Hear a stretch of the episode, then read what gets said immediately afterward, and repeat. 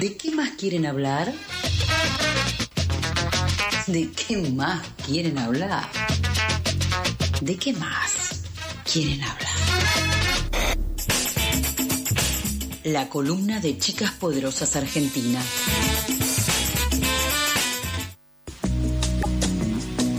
Llega el jueves y yo lo único que quiero hacer es hablar. Y hablar con una persona muy especial, no con cualquier persona, no con cualquier persona que se viene acá al estudio y se cruza por acá. No, no, no, no. Yo quiero hablar con una persona especialísima que me trae los contenidos mejor preparados. Y ella es mi querida María José Guano. ¿Cómo estás, Majo? Hola Lauti, hola Toto, ¿cómo andan? ¿Qué Me encantan las presentaciones, cada vez van subiendo más de nivel. ¿Viste lo que es? Es eh, hombre de radio. La verdad que sí, la verdad que sí. Y qué Bueno, hombre, ¿no? Hoy, Majo, qué hombre que nos va a tocar hoy. Sí, por favor, Dios, eh, de mis personas favoritas en el planeta Tierra. Creo que lo he dicho muchas veces, pero esto es de verdad. Eh, voy a introducir rápido, vamos a hablar de un disco que salió el 11 del 11, que tiene mucha significación para esa persona, esa fecha, que después vamos a hablar de eso. Sí. Vamos a hablar de Isismo, Isismo, de Easy Sismo, A, bebé. Alejo Acosta, la persona más talentosa de Argentina y de la escena del trap. Uh, uy, fuertes declaraciones. Fuertes declaraciones, más talentosa. Eh, argumente, por favor. Es mi persona favorita y punto. No, de encanta. Ok, se acabó la argumentación. Muchas gracias. Pregunta en el parcial, justifique. Es mi justificación, flaco, punto. Es porque así, porque yo lo creo. No, no, no, realmente es una persona muy talentosa. eh, Sí. Rapea como los dioses, pues se mete en cualquier género y hace cosas divinas. Todas las colaboraciones que tiene con cualquier persona de cualquier género la rompió para mí. Y quiero decir algo, Hmm, el sí. pick más alto de los Gardel para mí Sí. eh, es en 2020 cuando lo pusieron a hacer. Traje unos tangos junto a Cucusa, que hicieron y que hizo Irresponsable de Babasónicos versión tango, y que después engancharon con Amelita Baltar eh, haciendo balada para un loco. Ese fue uno de los picos más altos del, del Gardel ve- 2020. A mí me gustó mucho esa combinación y metieron a un chaboncito que venía del trap a hacer eso. Ojo, con lo que le molesta a los tangueros eso. Sí, no, Eh, también. El chabón, eh, a mí con ICA me parece que él es un gran instrumento en sí mismo. Vos metes un ICA en tu Sí. canción y subís 20 puntos. Eh, Sí.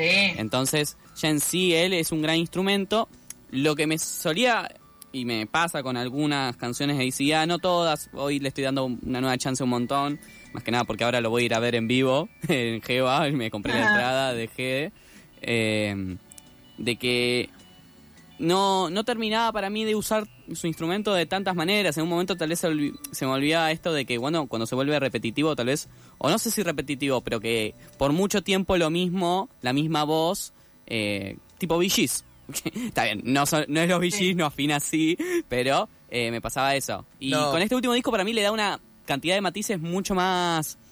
No sé, pasa de meter bases de tango a electrónica pura, que nada, me explotó un poquito el bocho. Lo que tiene Easy también es esa maleabilidad con la voz.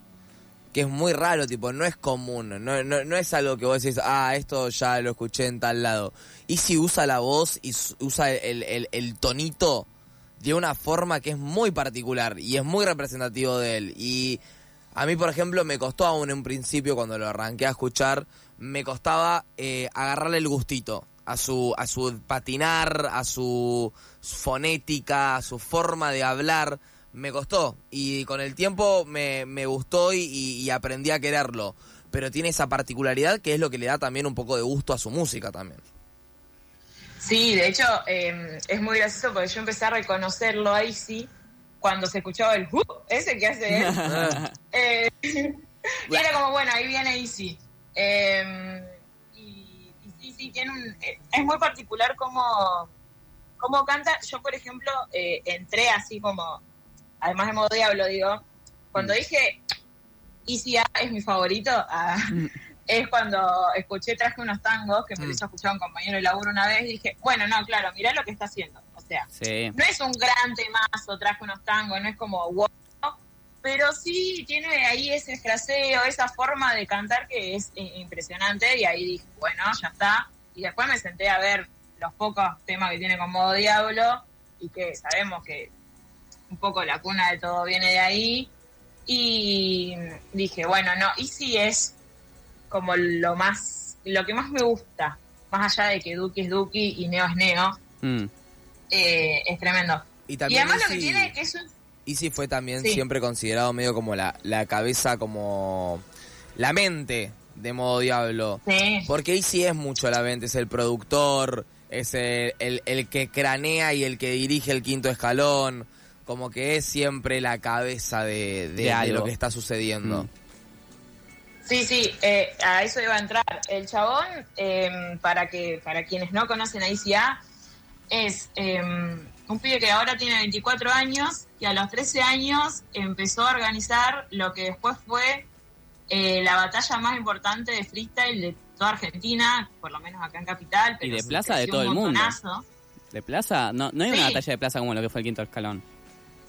No, no, de hecho de Latinoamérica es la más grande. De ahí salieron aparte, o sea, toda la escena de hoy, o la mayoría salieron de ahí, hasta los que más o menos no conoces, iban al quinto escalón a, a- rapear y a tirar barra durante esos años. Y el chabón tenía 13, 14 años, era muy pibito y tiene un alma emprendedora eh, tremenda, o sea, como que le sale muy bien y para él la autogestión y, y- y la el hacer todo por él mismo, muy punky de, ese lado, es eh, muy importante para él, porque de hecho, o sea, su, su carrera se sigue sosteniendo de forma independiente, o sea, tiene su productora, todo, eh, Tiene anécdotas. pero eso, muy, muy autogestiva. De que ¿Eh? cuando era pendejo, tiene anécdotas el Easy de cuando era pendejo, iba Sí. a las a los bondis y rapeaba Sí. o juntaba plata tipo chirola, tipo iba juntando chirola y después al final del cuatrimestre o al final del año hacía tremenda fiesta y se gastaba todo lo que había juntado en organizar una tremenda fiesta. Como siempre tuvo esa cuestión de organizar, emprender, eh, ser él el que crea y cranea toda una movida y la comparte. Y subir un piso más, piso más, Sí. piso más, piso más. Perdón, eh, Sí, tema que se me sí. vino a la cabeza. No, no, y aparte de eso, o sea, como que después dice también, bueno, había que diseñar y empecé a diseñar y ahora también tiene sus, como la ropa que usa es una marca propia y, y le manda con eso y de ahí va sacando también plata para bancar todos los proyectos y también esto, llegar a tener una productora. Eh, a los 24 años, Sí. o sea, tremendo. Ni poca cosa. Eh, bueno, y entrando un poco más a Isismo, Mm.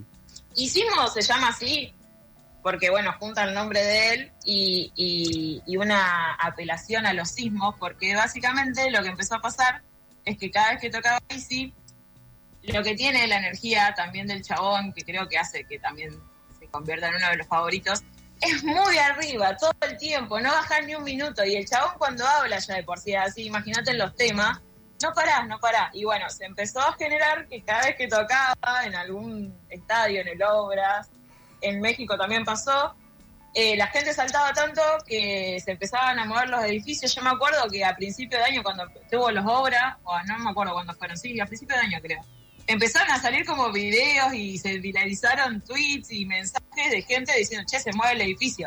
Veo que es lo que pasa también igual, en, no sé, en el River también a veces pasa, Mm. o cuando, no sé, en el Movistar Arena hay gente también se mueve. Sí, la gente Eh, de no, Núñez está un poco acostumbrada a que se les mueva el piso, pero igual es un montón para un artista que lo hace en obras, o sea, en obras no pasa eso.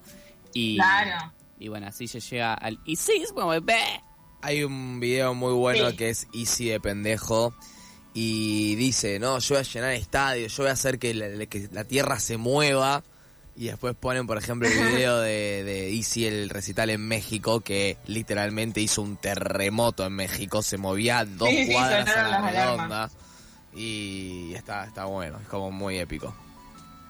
Sí, sí, hay un, también un viral de, de TikTok de cuando toca Estamos Locos cerrando el show, que es tremendo el po que se arma, eh, precioso.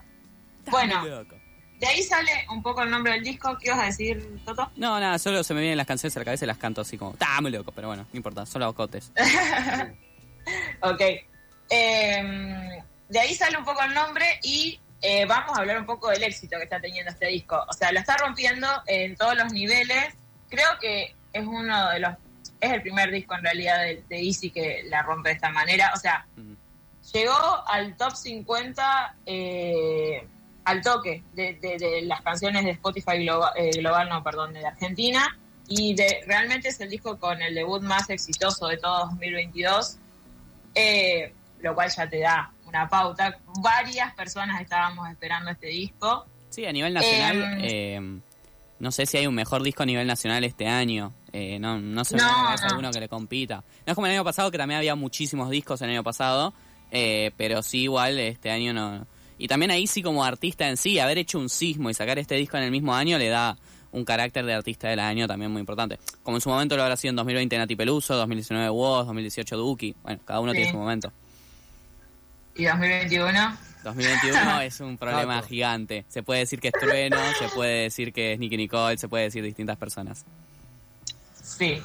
Eh, no, sí, para mí es el, el mejor disco argentino del año. Eh, esperemos que gane algo así eh, en algún momento. Eh, y después hay algo eh, importante y particular para remarcar de este disco, que es la primera vez que graba en un estudio profesional, lo grabó en Romaphonic, la Mira. mayoría de los, de los temas.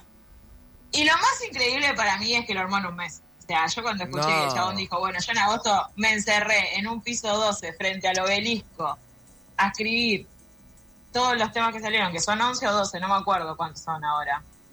Eh, 12.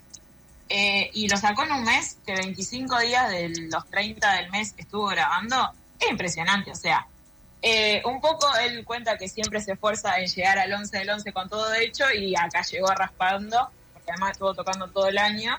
Y bueno, que, durante agosto fue que se dedicó eh, específicamente a eso. Y lo que quiso lograr en este disco fue eh, juntar a todos los ICA que estaban, hacerlos como súper evolucionados.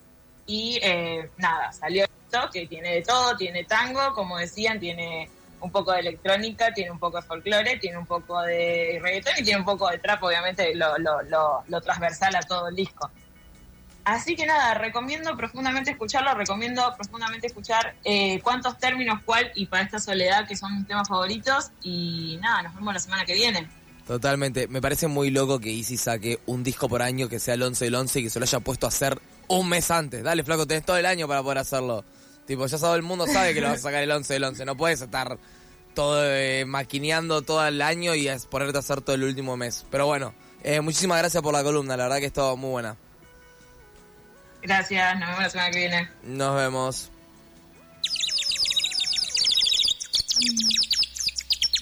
¿Madrugaste o seguiste de largo? No te pases, acá no estamos para juzgar. Pasadas por alto, tu cuota diaria de empatía.